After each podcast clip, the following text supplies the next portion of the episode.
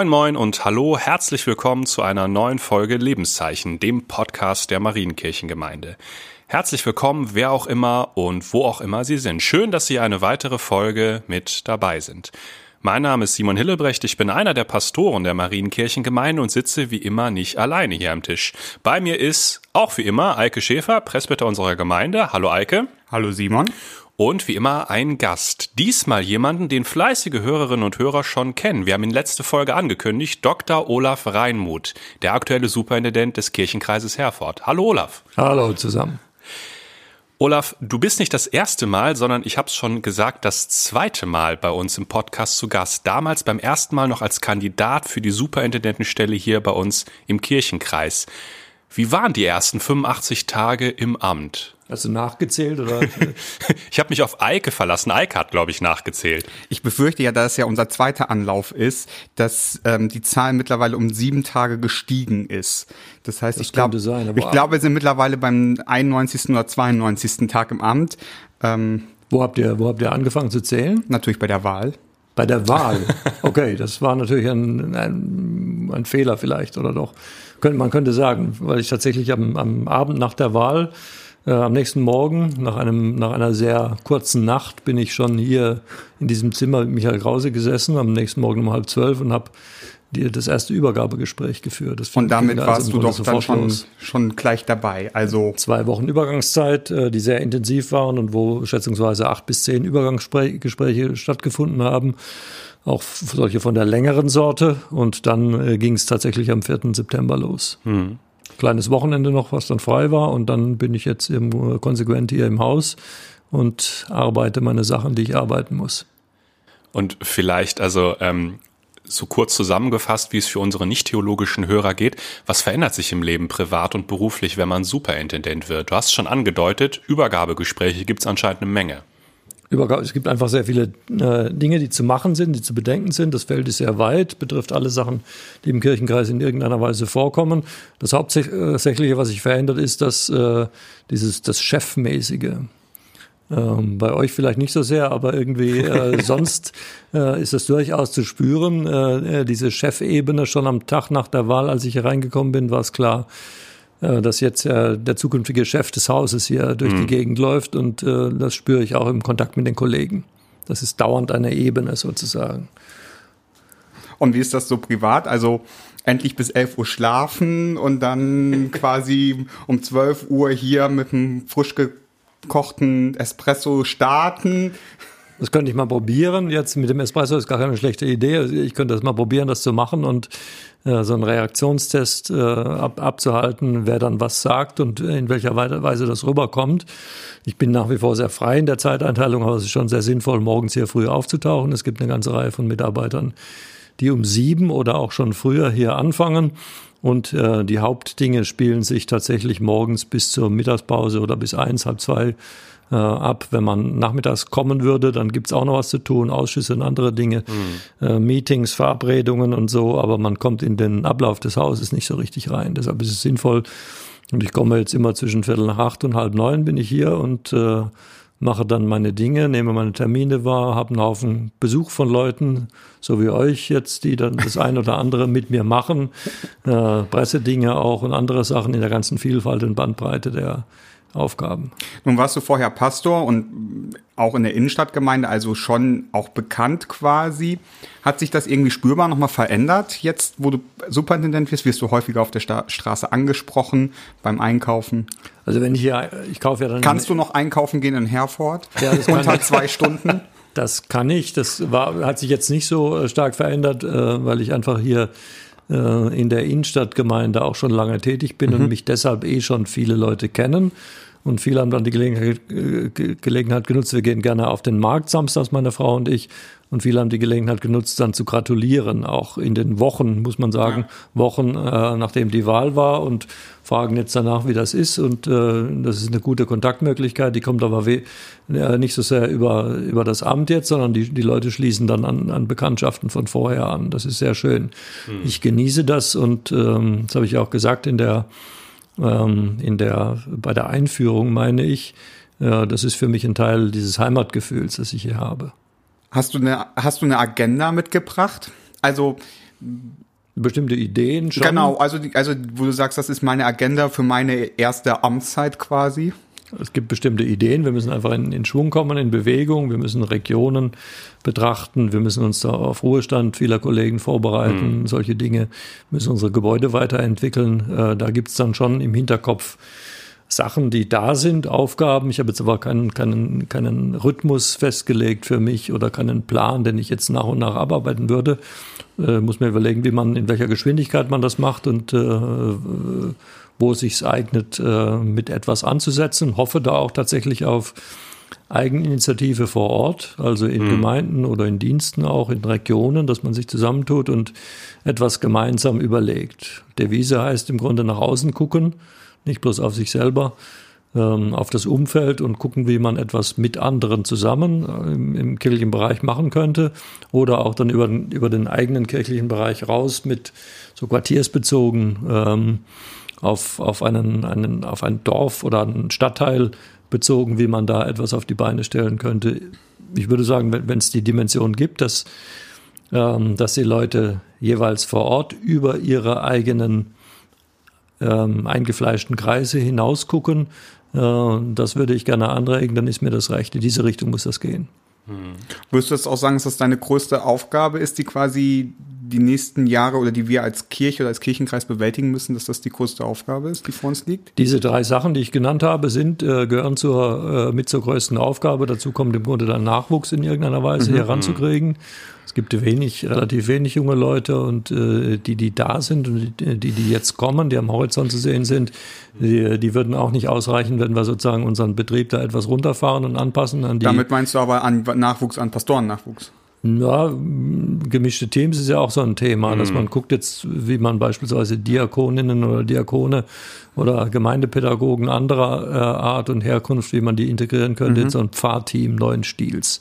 Okay, das klingt tatsächlich so, als hättest du einiges vor noch für die nächste Zeit und dazu aber. Ja.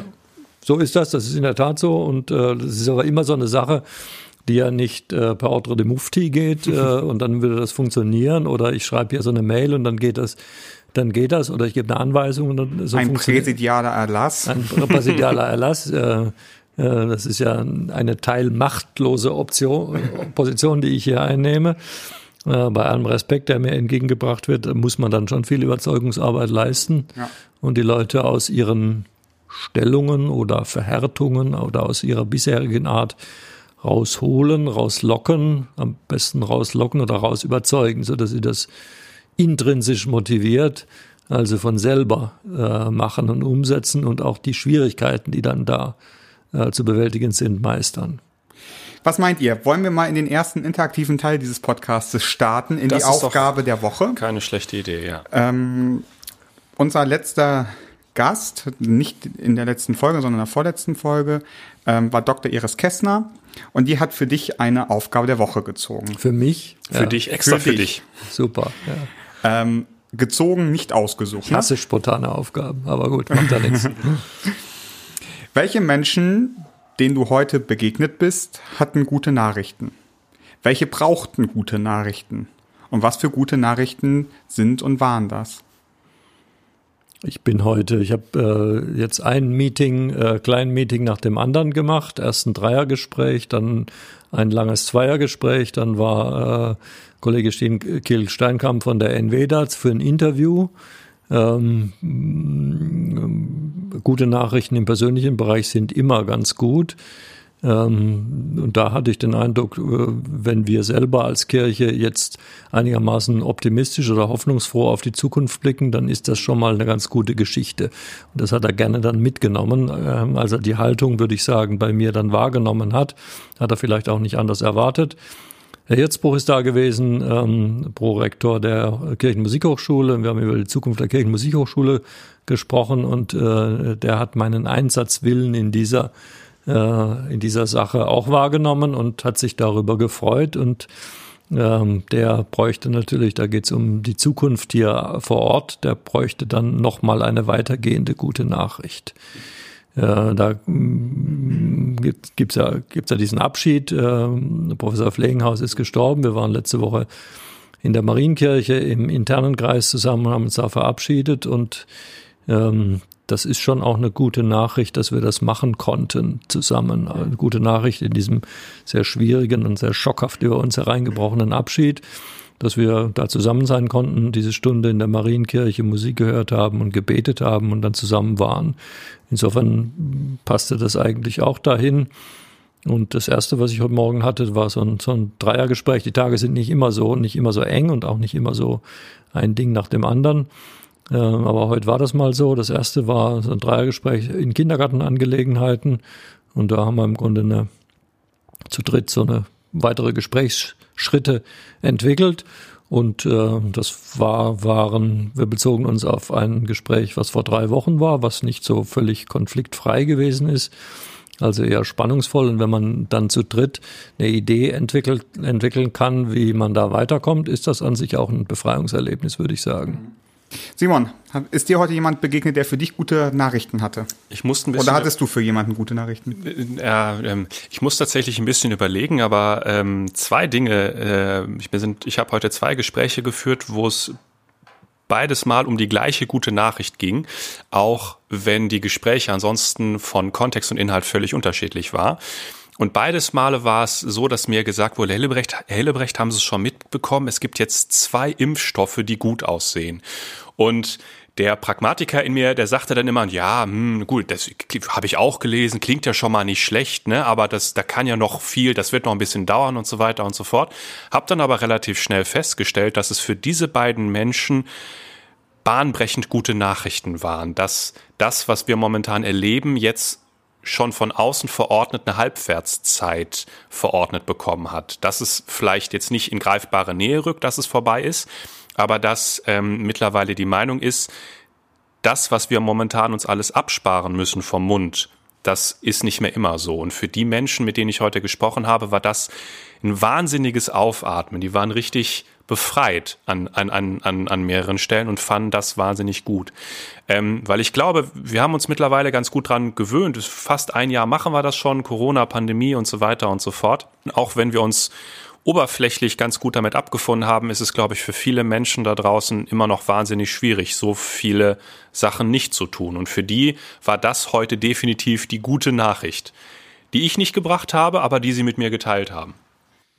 So, bevor wir jetzt in unser, das haben wir ja letzte Woche schon angekündigt, in unser inhaltliches Thema einsteigen, müssen wir vielleicht all denen nochmal einen kleinen Tipp mit auf den Weg geben, die die letzte Folge nicht gehört haben. Wir haben als kleinen Aufhänger für diese Folge mit dir, Olaf, ein, ein Gedicht angetriggert.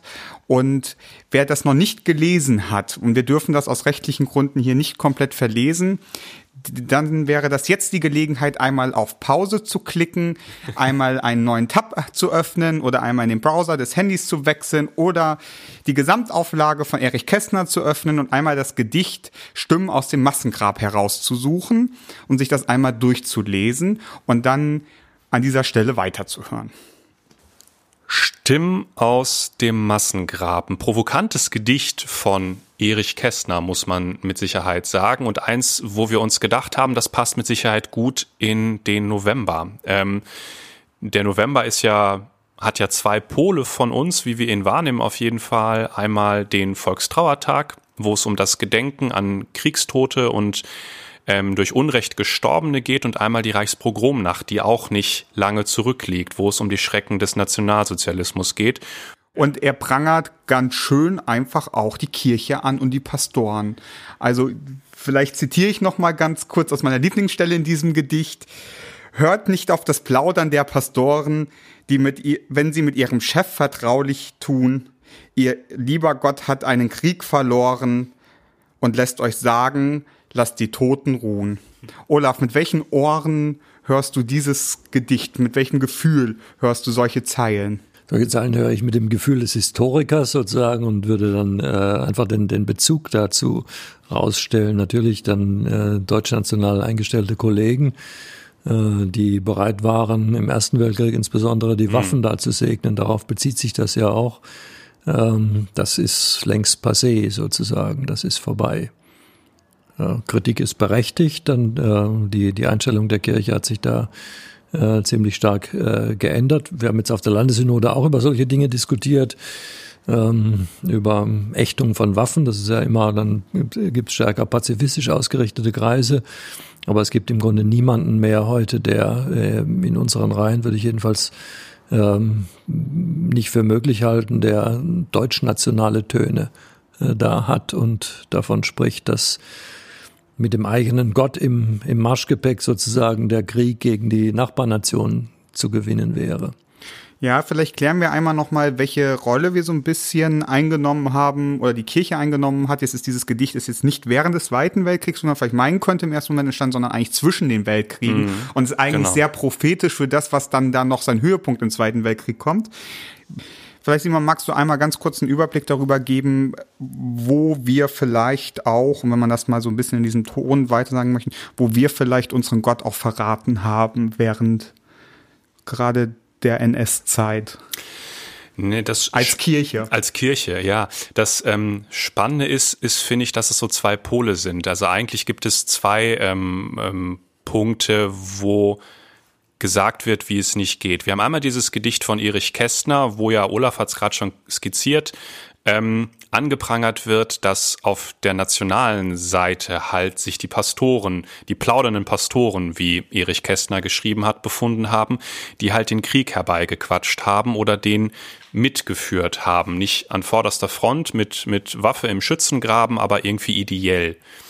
Und auf der anderen Seite das ist, sind die Schrecken, durch äh, die wir ähm, im Nationalsozialismus erlebt haben. Da war der Vorwurf eigentlich ein ganz anderer. Das, das war ein anderer Pol, denn da wurde der Kirche vor allem vorgeworfen, dass sie geschwiegen hat zu dem, was da geschehen ist in der Reichspogromnacht. So der große Vorwurf, das ist ja mittlerweile von der EKD auch sehr gut aufgearbeitet worden an den meisten Stellen, war halt nicht, ähm, dass da die ganze Kirche mitgelaufen ist und genau den gleichen Fehler quasi wie im Ersten Weltkrieg gemacht hat, also sich auf sich hat vereinnahmen zu lassen von einem Staat, sondern dass sie das Unrecht, was damals geschehen ist, dadurch mitgetragen hat, dass sie geschwiegen hat und sich nicht gerade in der Anfangszeit, klar, es gab bekennende Kirche und so weiter, aber gerade in der Anfangszeit, zu der die Reichspogromnacht ja gehört, sich nicht offensiv dagegen gestellt, äh, gestellt hat, obwohl sie eine der wenigen Institutionen der Kirche äh, der damaligen Zeit war, die nicht gleichgeschaltet waren. Ich als junger Mensch frage mich natürlich, Olaf, warum?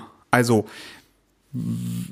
wie kann man so offensichtlich etwas durchschweigen und sicherlich haben viele geschwiegen, aber es gab auch welche, die auch durchaus sehr pro gesprochen haben, zum Beispiel dem Nationalsozialismus. Mhm. Wie, wie, wie konnten Pastore oder die Kirche da, da so, so, sich so drunter wegducken? Die konnten sich genauso wegducken, wie die Leute äh, das gemacht haben. Kirche ist ja nicht anders. Sie besteht aus, aus Menschen der, der äh, jeweiligen Zeit. Die sind nicht irgendwie unabhängig, äh, komplett unabhängig von, von den Zeitläufen, von der Art und Weise, wie man etwas angeht und wie man denkt. Und da äh, hat es dann durchaus auch eine große Begeisterung äh, gegeben für Hitler, wie in der Gesamtbevölkerung. Das will ja keiner mehr gewesen sein hinterher. Äh, das ist aber überhaupt nicht so, wenn man heute Filme sieht, zum Beispiel, wenn Hitler irgendwo äh, äh, auftaucht, äh, da sieht man ein, nicht, nicht einen Fanatismus, würde ich gar nicht mal sagen, sondern eine, eine, wilde Begeisterung, eine erotische Begeisterung der Leute, auch der Frauen. Äh, die sind vollkommen angetan äh, gewesen davon und das ist in weite Bereiche der Bevölkerung ausgestrahlt. Und da gab es keinen richtig festen Boden sozusagen, um komplett unabhängig davon zu sein. Ich weiß nicht, ob wir da heute so gefeit sind davor. Es gibt ja, als Gauck hier gewesen ist äh, und auch sein Toleranzbuch vorgelesen hat in der Marienkirche, ähm, hat er Forschungen zitiert, ähm, dass etwa 20, 25 Prozent der Bevölkerung äh, im Grunde zu extremistischen Rechtstendenzen neigen. Das ist so ein, früher hätte man mal gesagt, Bodensatz äh, der Gesellschaft, aber das geht äh, weit in die Mitte hinein da, also äh, vorgeprägte Einstellungen. Die würden wir heute nicht mehr als deutsch-national bezeichnen, aber die sind äh, nicht unbedingt Demokraf demokratiefreundlich. Äh, und das geht dann bis, bis in radikale, rechtsradikale Tendenzen hinein sozusagen. Das ist da, das wird in Schach gehalten, wenn, wenn unsere Institutionen funktionieren, wenn das Recht gut läuft und wenn, wenn es zivilgesellschaftliche Organisationen gibt, die das, die das in den, in dem, im, im Griff haben sozusagen. Ähm, aber das, das ist durchaus auch an, an, anschlussfähig und äh, da könnte man was draus machen, wenn, wenn die, äh, wenn es genügend Arbeitslosigkeit gibt mhm. und wenn die wirtschaftliche, wirtschaftliche Situation äh, abbricht, wenn die Unzufriedenheit über Beteiligungsmöglichkeiten groß ist, wenn Demokratie nicht mehr gelebt wird und so weiter. Also wir sind, das, mhm. ja. Das würde ich gleich gerne noch mal ein bisschen, also gerade zur Corona-Zeit sind auch mhm. einige Sachen auch im Zusammenhang mit der Kirche oder mit vermeintlich Kirchen Argumentationen zum Vorschein gekommen, die ich gleich nochmal gerne auch nochmal besprechen würde mit euch. Aber vorher würden wir dich, Olaf, gerne nochmal ein bisschen kennenlernen und wir machen das mit einem neuen Spiel, was wir seitdem, seit zwei Folgen ähm, mit unseren ich. Gästen machen. Das kennst du Kenn noch gar nicht. nicht. Nein, Nein das haben wir umgestellt, nachdem du das letzte Mal da warst. Das ist ein Entweder-Oder-Spiel. Ja. Wir nennen dir zwei oder drei Begriffe und du musst dich spontan für einen dieser Begriffe entscheiden. Also zum das Beispiel, ich sage Kaffee oder Tee und du sagst? Kaffee. Genau. Ich sehe schon, Antwort, richtig. du hast das Prinzip verstanden. Ja, Dennis Scheck, genau. Dennis Scheck praktiziert das auch. Literaturclub irgendwie. Okay, das, ja. ähm, also es gibt Ganz mehrere Leute, die das, die das genau. Guck mal, hört er auch unseren Podcast. Spannend. Genau. äh, Simon, wie häufig darf Olaf Freimuth weitersagen? Ich würde sagen, bei 20 Fragen darf er zweimal. Aber weiter darf ich auch sagen. Darfst du auch sagen. Genau, zweimal. zweimal. Ich zähle mit. Genau. Zweimal. Okay. Genau. Ähm, Simon und ich, wir wechseln uns ab und wir starten. Frühstück oder Gottesdienst? Gottesdienst. Wandern oder Strand? Strand. Reden oder keine Bühne geben? Keine Bühne geben. Taz oder NZZ? NZZ. Eisleben oder Genf? Genf. Mit der Jugend oder mit dem Alter? Mit dem Alter. Mit geschlossenem Dach oder mit offenem Dach? Mit geschlossenem Dach. Birkenstock oder Pantoffeln? Weder noch. Das okay. geht nicht. Birkenstock oder Pantoffeln? Weiter. okay. Bio oder einmal die Woche? Einmal die Woche. Fürs Wochenende oder einmal im Jahr? Einmal im Jahr. Currywurst oder Döner? Döner. Nina oder Helge? Nina. Mankell oder Fontane?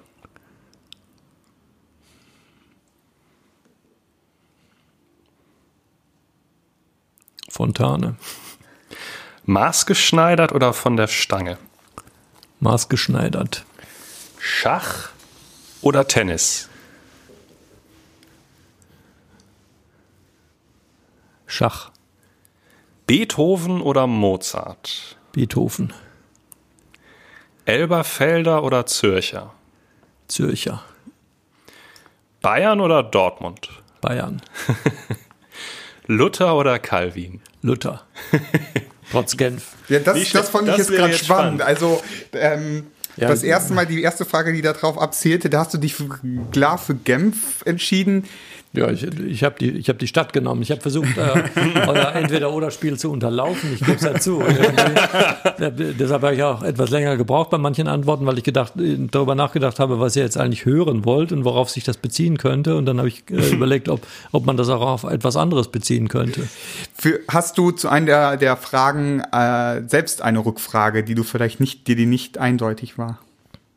Die mir nicht eindeutig war. Also ich lese ab, ab von Mankell alles gelesen, zum Beispiel von, von Fontane äh, fast alles und, und von Fontane auch. Äh, das ist dann schwierig, sich zu, ent, mhm. äh, zu, zu, entscheiden. Das sind auch so Sachen, die kann man wunderbar unter einen Hut bringen. Warum hast du Fontane dann genommen? Ich meine, es war ja, ich glaube, ich glaube, bei keiner Frage hast du so lange gezögert wie bei der jetzt. Ja, das wäre genau. das Spannende für dich als, Literat als Literaturliebhaber. Weil Fontane dann doch ein bisschen bleibender ist als Mankell. Als Mankell, ja. Wahrscheinlich. Als ja, liter literarischer, würde ich mal sagen. Liest ihn 100 Jahre, äh, jetzt noch über 100 Jahren immer noch. Und das wird bei Mankell so vermutlich nicht sein. Obwohl das gut ist. Und Nina Hagen wegen der Musik oder wegen dem Glauben? Ich habe nee, hab den, äh, den Vornamen einfach genommen, weil er mir besser gefallen so. auch nicht schlecht, das ist auch nicht schlecht. Hattest du es denn verstanden, die Frage dahinter? Ja, natürlich. Ja, ja. Kannst du mit einem von beiden was anfangen? Äh, oder Helge Schneider was? Helge Schneider und Nina Hagen? Also ich kann mit Ironie sehr viel anfangen und äh, manchmal ist mir das bei Helge Schneider einfach zu, äh, zu loopingmäßig verdreht. Nochmal eine, eine Spur sozusagen dann da. Ähm, Nina Hagen äh, habe ich früher sehr gerne gehört. Ja. Ich erzähle euch nicht, was ich sonst noch gerne gehört habe. Oder höre jetzt auch. Offenbar Beethoven. ja, Beethoven ist mir einfach ein bisschen temperamentvoller als Mozart und nicht, nicht so harmonisch oder ausgewogen. Die Dynamik äh, scheint mir da größer zu sein. Dieses Freiheitspathos mag ich auch. Anschluss an die französische Revolution und so. Wie ähm, wichtig ist der, wie wichtig ist die Ernährung? Ernährung ist mir sehr wichtig. Also ich würde aber nicht Ernährung dazu sagen, sondern Essen. Essen ist, äh, also ist, ist nicht jetzt, ich brauche jetzt irgendwie 500 Kalorien äh, in dieser Mahlzeit und überlege, die jetzt möglichst ernährungstechnisch so gut zu mir zu nehmen, dass da der CO2-Abdruck dann reduziert ist, sondern würde da anders rangehen über Genuss mhm. äh, und ästhetischer. Deshalb mhm. äh, und vielleicht auch tatsächlich etwas ganzheitlicher sozusagen, gerne auch Bio, überhaupt keine Frage, aber Schlüssel ist für mich auf äh, viel deutlicher als in, wenn man Ernährung sagt, äh, zum Ausdruck kommt, über den Geschmack. Mhm. Deshalb ist das Essen, Kochen ist, ist so, eine, so eine Leidenschaft einfach mit anderen zusammen. Das ist hier so ein hochspannender Akt. Ich habe noch eine komplizierte Frage. Ja, bei bitte. Luther oder Calvin warst du ganz, ein, ganz schnell bei Luther, aber bei der Frage nach Elberfeld oder Zürcher Übersetzung hast du dich doch sofort reflexartig für die, für die Zürcher. Zürcher überwiesen. Ich glaube, die ist prägender. Die Zürcher ist ein großer Klassiker einfach mhm. dann da. Ich habe auch, ich glaube, ich habe damals Bibelkunde, als ich Bibelkunde gemacht habe im Studium in Tübingen, äh, die Zürcher durchgelesen, die Zürcher Übersetzung äh, genommen dafür, weil mir die irgendwie zugänglich erschien, damals als der Luther 84 war das gerade wahrscheinlich frisch mhm. oder sowas oder die Vorgängerversion. Ähm, und äh, die Elberfelder, muss man auch einfach sagen, liest sich auch nicht als gute Lektüre mal eben so weg. Nein, genau. Sprachlich. So, das da, ist keine Bibel zum, zum, wenn man jetzt möchte man die Bibel genau. durchlesen genau. oder so. Das Sprache ist wichtig, einfach deshalb äh, bin, total. Ich da, bin ich da gekommen. An sich bin ich ja ein Systematiker, insofern ist mir das System, Wien hat ja so ein Institutio vorgelegt, dann 1559, dann richtig dann im Grunde so ein, so ein, äh, ein äh, erstes großes, geschlossenes äh, dogmatisches System auf protestantischem äh, Boden. Ähm, das ist schon faszinierend. Das fasziniert mich auch sehr.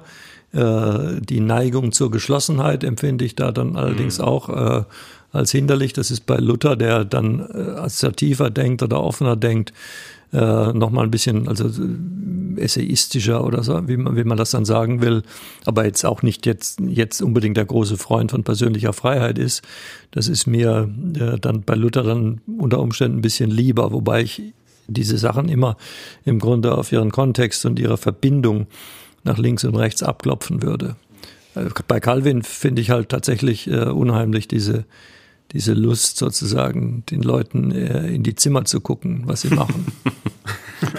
die Kirchenzucht, die reformierte. Die, ja, die reformierte Kirchenzucht, genau, das finde ich. Und auch diese Servettgeschichte da, tatsächlich jemanden, der die Trinitätslehre äh, leugnet, da äh, einfach, dann haben sie da äh, hingerichtet, mhm. zum Tode verurteilt und hinrichten lassen in Genf äh, zur damaligen Zeit. Das finde ich schwierig, auch wenn ich zugeben muss, dass ich beim ersten Besuch auf der Wartburg. Das ist noch gar nicht so lange her. Das könnte 2017 gewesen sein, irgendwann mal, als wir da von einem Besuch bei unserem Ältesten, der in Jena studiert, zurückgekommen sind und äh, abends auf der Wartburg waren. Das Eindrucksvollste tatsächlich ist dann neben der wenn man oben auf den Turm guckt, äh, ist das Kreuz und die Deutschlandfahne direkt nebendran auf Augenhöhe.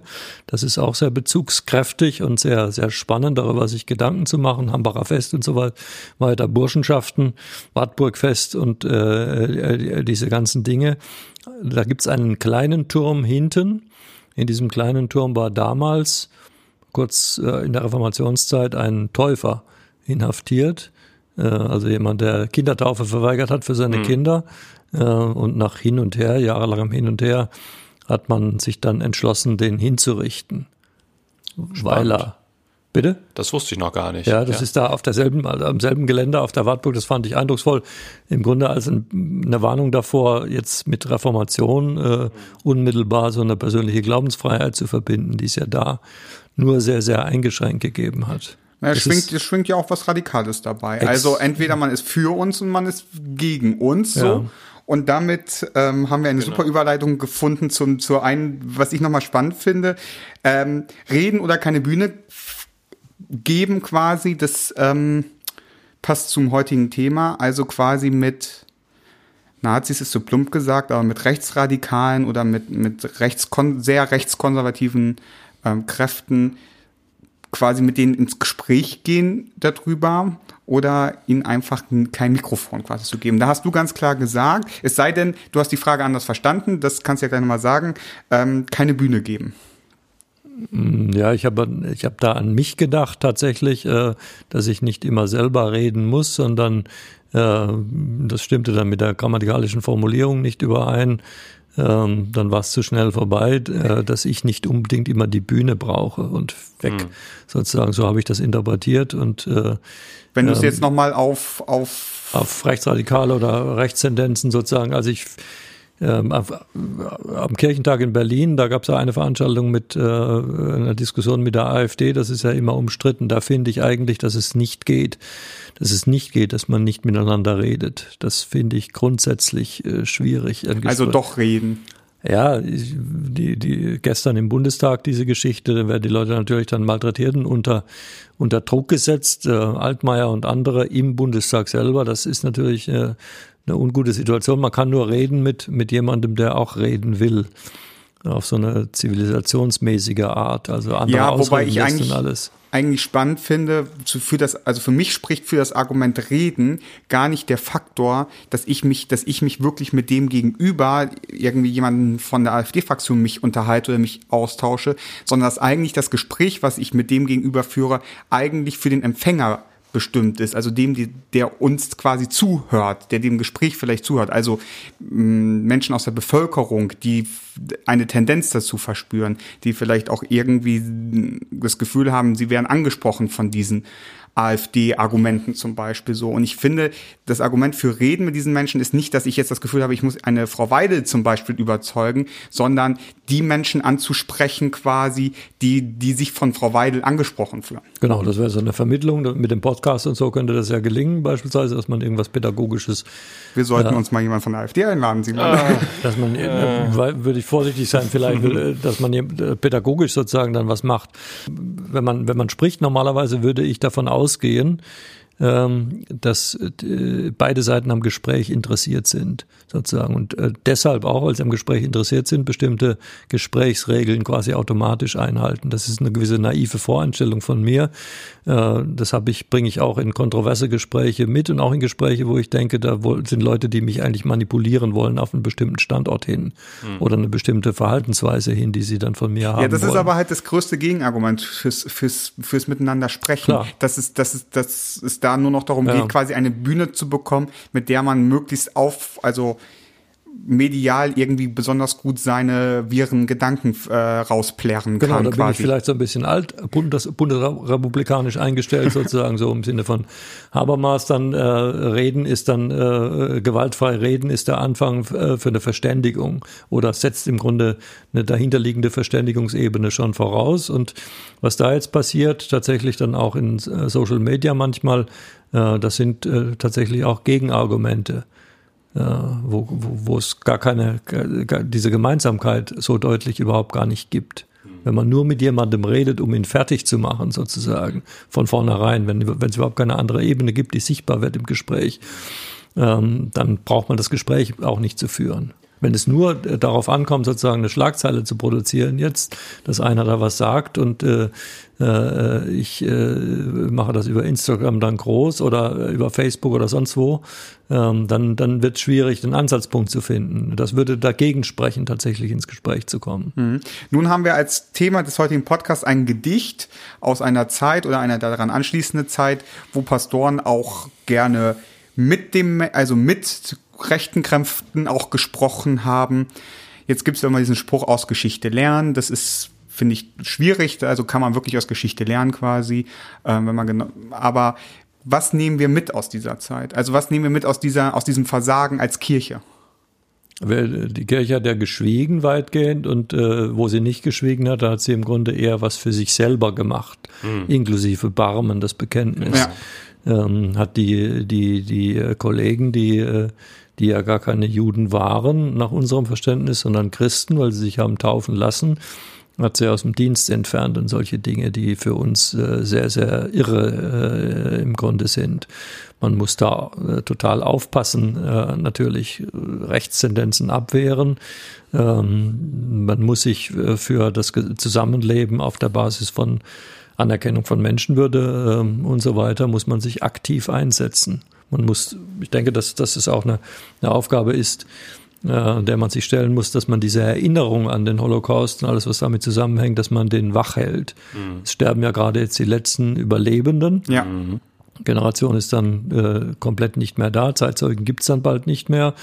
Äh, und da kommt es schon drauf an, äh, da andere Wege zu gehen. Ich finde es hier ganz faszinierend, äh, dass das äh, Kuratorium Erinnern, Gedenken und Forschen, was den Zellentrakt hier unterhält im Rathaus in Herford, dass die äh, das Gedenken an, an auch an, an die Reichspogromnacht äh, umstellen und äh, Migrantenkinder, Schülerinnen und Schüler äh, Gesamtschule Friedenstal insbesondere dann mit äh, diesem mit diesem Gedenken in Verbindung bringen, die das für sich aufnehmen, auch wenn ihre eigene Familiengeschichte überhaupt nicht den geringsten Bezug dazu mhm. hat. Aber sie äh, sehen das, so kann ich mir das nur vorstellen, sehen das im Grunde als Teil der deutschen Geschichte. Ja. Sie sind zugewandert, aber deutsch äh, in ihrer Nationalität, in der, in der Staatla Staatlichkeit und äh, stellen sich dann im Grunde auch hinter diese Geschichte und auch gerade hinter diesen Aspekt. Und wenn, man, wenn das gelingt, dann könnte es auch gelingen, dass man äh, einige Generationen weiter diese Erinnerung, die ja so furchtbar ist. Und jetzt sind wir, und das passt, ist vielleicht jetzt nicht 100% deckungsgleich, aber jetzt sind wir wieder in einer Situation, wo diese Erinnerungsorte oder Orte, die Bestandteil unserer Erinnerungskultur sind, in Frage gestellt werden politisch ähm, von Kräften, die im Bundestag vertreten sind. Ganz aktuell sind wir in der Situation, wo versucht werden, ähm, zum Beispiel äh, Corona-Demos als Gottesdienste zu legitimieren, mhm. damit dass die Auflagen was, was, was, mit was von, mit was von Gefühl geht man, was von Gefühl hat man dabei als Pastor? Also es gibt ja immer noch einen breiten äh, demokratischen Konsens, auch im Bundestag und überhaupt oh, im Bundestag. Frage, ohne Frage. Ja, von daher sehe ich das eher als, als äh, Populismus zwar, aber doch schon auch noch im Grunde als ein Randphänomen. Also lass die Spinner machen? Äh, die haben ja dieselben Rechte wie wir auch. Also Demonstrationsrechte gibt es für alle sozusagen. Dann, dass sie in den, in den Reichstag reingehen, das geht dann nicht und die Politiker in Bedrängnis bringen äh, aus dem Bundestag, das, da, da ist die Grenze erreicht. Da wird ja jetzt entsprechend ja, auch aber diskutiert. Ganz eindeutig wird ja zum Beispiel, also ich erinnere mich an diese Situation, also wie gerade angesprochen, dass eine Demo zum Beispiel damit versucht wird und wieder quasi mit einem Produkt des Glaubens versucht wird, was zu legitimieren, was quasi das habe ich noch nicht wahrgenommen irgendwo, oder? Ja, das gab es jetzt in Berlin tatsächlich, dass halt, dass halt, dass halt eine, eine Demo, die aufgelöst werden ja, sollte, okay. weil halt maßgeblich ohne Maske stattfand, ja. halt versucht wurde, als Gottesdienst dann zu legitimieren. Okay, hinterher mhm. sozusagen. Ja, und nee, währenddessen. Währenddessen. Quasi. Also ja. es wurde eine Rede gehalten, die mit Amen beendet und das sollte dann so als Predigt Aha, durchgehen okay. quasi. Okay. Ich finde aber, wir sind deswegen halt in einer spannenden Situation, weil das, was wir uns bis jetzt angeschaut haben, diese beiden Zeugnisse aus der Geschichte, einmal das Gedicht von Erich Kästner und einmal das, was wir gerade besprochen haben, was ähm, Kirche getan oder nicht getan hat zur Nazizeit, das sind ja diese zwei Pole.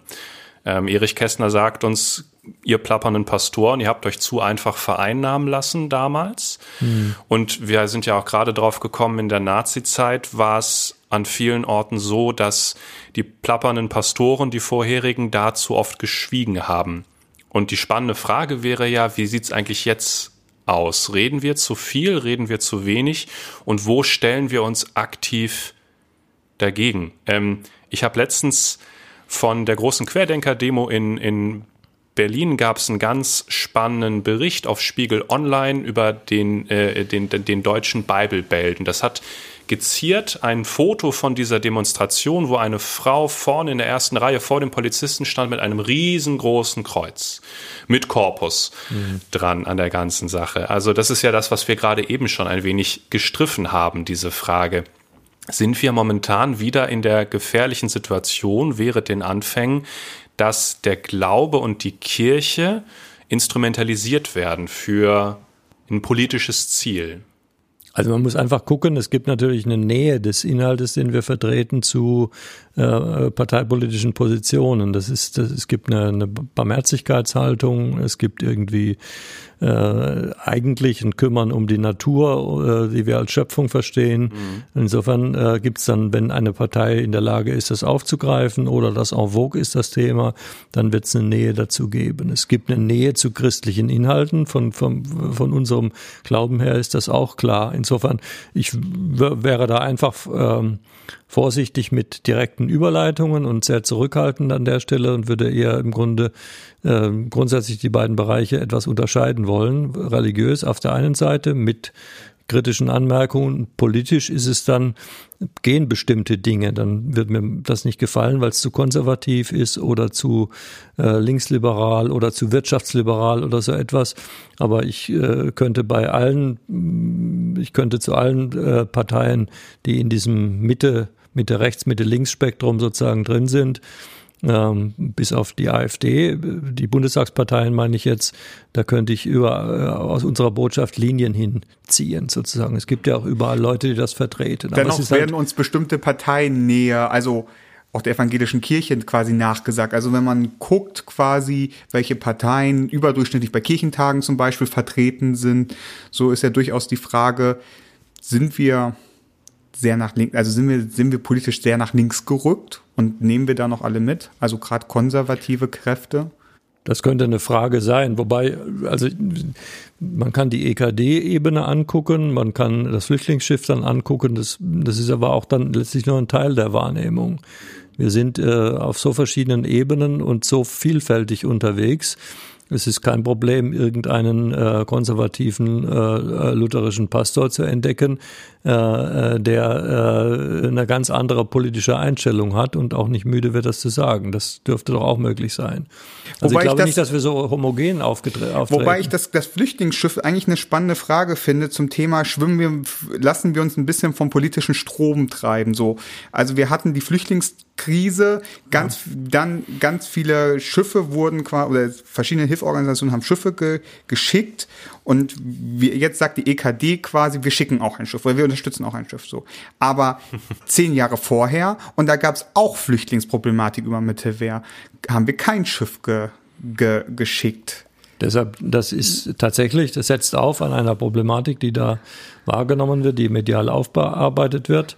Es gibt ja auch aus der Diakonie vor allem dann kritische Stimmen, die äh, äh diese Flüchtlingsproblematik woanders ansetzen nämlich bei einer Entwicklung in den Herkunftsländern der Leute. ja, aber, aber scheinbar lassen wir uns da ja vom, vom, vom politischen Treiben jetzt ist das richtige Mittel, Schiffe zu schicken. Wer ist Und, wir? Ich wollte gerade sagen, also ich glaube, da, da hilft uns nochmal die, die, der, der Blick auf den Anfang des Gesprächs, wo du, Olaf, gesagt hast, Kirche besteht halt aus Menschen. Ne? Und men, diese Menschen haben nicht nur religiöse Überzeugungen, sondern auch politische. Und ich glaube, dass es vielleicht schon der Fall ist, dass ähm, in der Kirche die oder das hoffe ich zumindest, dass dieser Geist der Barmherzigkeit halt immer noch so hoch gehalten wird, dass diese Menschen auf ihrem Wege versuchen, den Menschen im Mittelmeer zu helfen. Und dann kann ein Schiff vielleicht ein probates Mittel sein oder nicht. Und genau an der an dem Punkt, was ist eigentlich ein probates Mittel, da, da fängt es dann an. Ne? Genau, also, also da wird die dann Leute, die da kritisch diskutiert. sind, sagen, das ist ja plakativ. Einfach, er schickt da ein Schiff und äh, dann ist ein paar hundert Leuten geholfen, den anderen überhaupt gar nicht. Das ist äh, eine viel zu stark äh, politische Aussage. Und die anderen sagen, wir müssen das machen, weil wir der Barmherzigkeit verpflichtet sind. Ja, und wenn, wenn, wenn man das Gedicht zum Beispiel von Erich Kästner jetzt auch als Warnung versteht, dass wir uns vielleicht weniger politisieren lassen sollten als Kirche? Also sind wir zu politisch geworden als Kirche? Ich glaube, es gibt einfach diese einheitliche evangelische Kirche, wie es dann auch tatsächlich konservative Leute mal denken, die dann dem ganzen Linkslastigkeit vorwerfen. Das gibt's einfach dann so nicht würde ich sagen. Es, die EKD ist ja auch nicht zuständig, dann äh, den Standpunkt von allen da auf den Punkt zu bringen, würde ich sagen. Bedford Strom ist nicht der, ist nicht der Papst von uns. Und ich, ich würde sagen, dass alles, also alles, was wir als Kirche tun, wird irgendwie politisch aufgefasst. Also es ist eine Frage, wie man Politik definiert und ob man ähm, politisch agieren möchte, damit es politisch ist, oder ob wir uns als Kirche hinstellen können, sagen, na, wir wollen nicht politisch agieren, aber wir, wir agieren mit bestimmten moralischen Werten, mit ethischen Überzeugungen und die tragen uns und die sind unser Fundament und das wird dann von außen als politisch wahrgenommen, als beispielsweise links oder grün oder sonst irgendwas, unser Ja zum Menschenleben und unser Ja zur Barmherzigkeit und so weiter und so fort. Wenn man das irgendwie verorten müsste, dann wäre das ja wahrscheinlich im linken Spektrum vieles von dem, was wir tun. Und ich denke, denke das ist eine Frage, wo man differenzieren Wobei das auch muss. Sachen sind, die, das, das, nee, das sehe ich nicht so. Also das sind auch Sachen, die man erstmal super auch im konservativen Spektrum erstmal auch viel sehen kann. Ja, was aber du jetzt gerade aufgezählt hast. Siehst du, das ist halt der Unterschied. Du bist zehn Jahre jünger als ich und wenn du konservatives Spektrum sagst, meinst du wahrscheinlich schon wieder was anderes als ich. Und das ist halt das ist Spannende gut, an der Politik. Was soll ich da sagen? Was meint ihr mit konservativem Spektrum? Genau, das wäre jetzt die spannende Frage an dieser Stelle. Was ist das eigentlich, das konservative Spektrum? Fragt der Fatzleser unter uns, genau.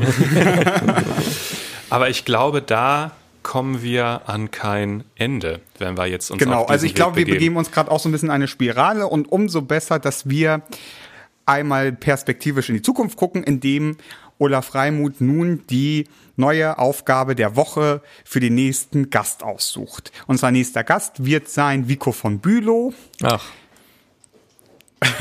ich Schön. sehe, ihr kennt euch. Ja, klar. Es wäre komisch, wenn nicht. Genau.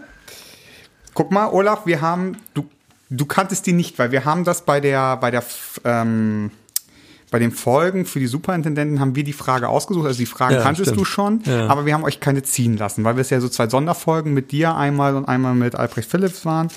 Wir haben jetzt hier so schicke bunte Karten. Da darfst du jetzt gleich mal eine Karte ziehen oder okay. von mir aus auch aussuchen, wo du denkst, das ist eine tolle Aufgabe der Woche für Vico von Bülow. Aussuchen oder ziehen? Ziehen.